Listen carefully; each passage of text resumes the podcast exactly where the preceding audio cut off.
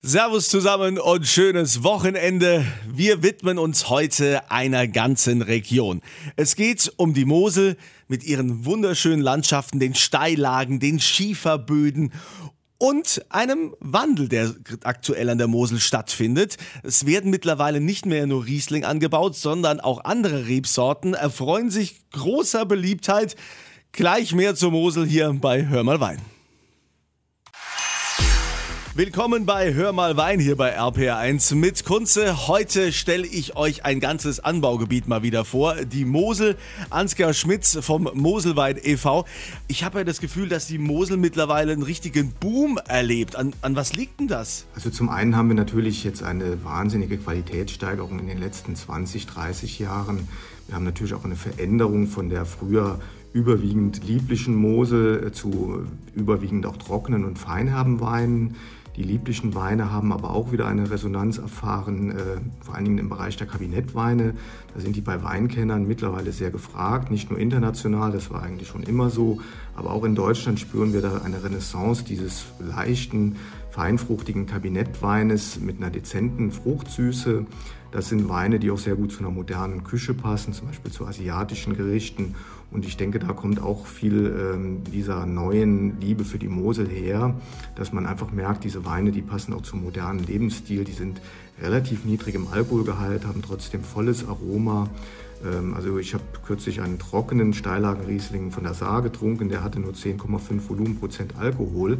Das hat ihm aber gar keinen Abbruch getan. Im Gegenteil, das war für so einen heißen Abend, wie wir sie jetzt hatten, der geeignete Wein. Und ich glaube, das schätzen heute auch viele Weintrinker wieder, dass man jetzt eben nicht nur auf, ja, ich sag mal, opulente, kräftige Weine mit hohem Alkoholgehalt schaut, was mal in den 1990er oder 2000er Jahren so Mode war, sondern dass man auch wieder diese Finesse, diese Eleganz, die die Moselweine haben, dann auch wieder zu schätzen lernt. Ihr könnt natürlich den Moselwein probieren. Ich verlose den auf meiner Kunze Facebook-Seite und noch mehr zum Thema Wein auch in meinem Podcast Weinwirtschaft, überall wo es Podcasts gibt und auf rpa1.de.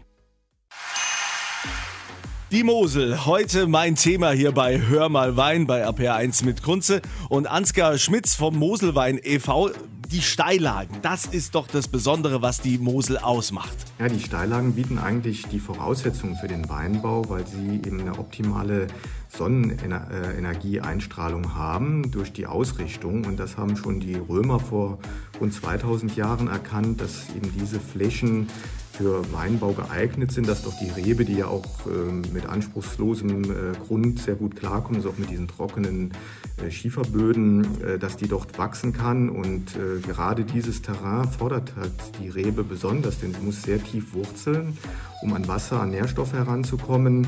Und äh, wir haben halt hier in den Steillagen auch sehr viele alte Reben, zum Teil schon äh, im 19. Jahrhundert gepflanzt, die also ein riesiges Wurzelwerk haben und die auch im heißen Sommer noch an Wasser kommen. Das hat sich jetzt auch gerade in den Jahren 2018 und 2019 positiv bemerkbar gemacht, dass diese alten Rebstöcke mit der Trockenheit, mit der Hitze besonders gut klargekommen sind.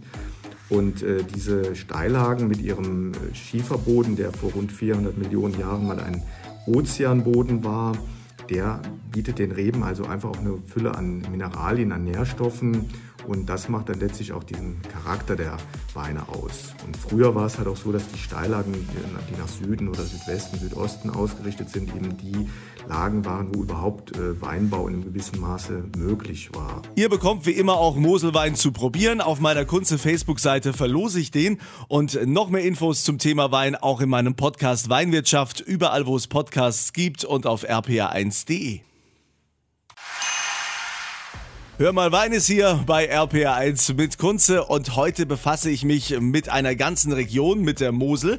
Ansgar Schmitz von Moselwein e.V.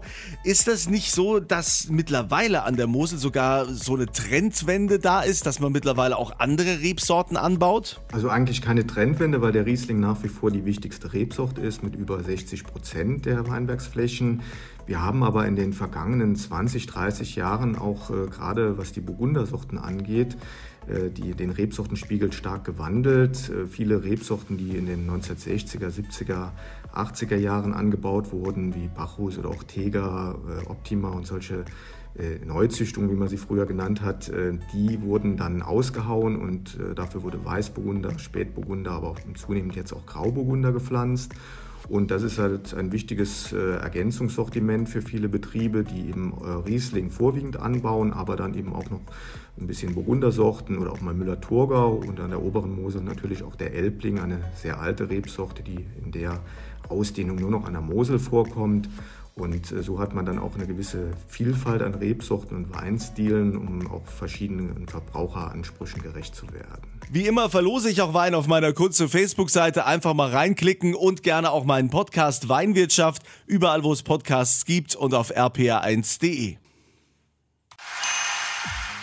Die Mosel ist immer eine Reise wert. Hier ist RPR1 Hör mal Wein mit Kunze und Marie Jostock ist die Moselweinkönigin und du hast vielleicht auch mal so ein paar Ausflugstipps. Ich meine, ich kenne zum Beispiel den Bremmer Kalmont, also den Kalmontsteig. Ja, also der Kalmont, der ist ja schon äh, eine sehr extreme Variante äh, von einem äh, Wanderweg. Das äh, kann man natürlich auch machen. Was man danach ähm, dann an äh, Weinwissen und auch an Weinerlebnissen sammeln kann, ist natürlich, man kann zum Winzer einkehren, in die Winzerhöfe, Vinotheken und äh, sich dann einfach beraten lassen und genau dann eben auch äh, aus den Weinbergen, in denen man äh, vorher noch gewandert ist, kann man äh, dann auch den Wein verkosten, was auch unglaublich interessant ist. Und äh, was man sonst noch so an der Mosel machen kann, ist natürlich auch ähm, sehr spektakulär. Also man kann natürlich Fahrrad fahren, wandern, aber äh, was man auch machen kann, ist ein bisschen actionreicher. Ähm, Wassersport oder äh, was äh, hoch in die Luft geht, beispielsweise äh, Ballonfahrten oder was ich selbst auch schon mal machen durfte, Paragliding. Und das ist ähm, sehr, sehr interessant und sehr vielseitig. Also auch für ähm, Action-Freaks, sage ich mal, ist es auch was. Weine von der Mosel verlose ich auch auf meiner Kunze Facebook-Seite und gerne könnt ihr auch mal euch reinhören in meinen Podcast Weinwirtschaft, überall wo es Podcasts gibt und auf rpa1.de.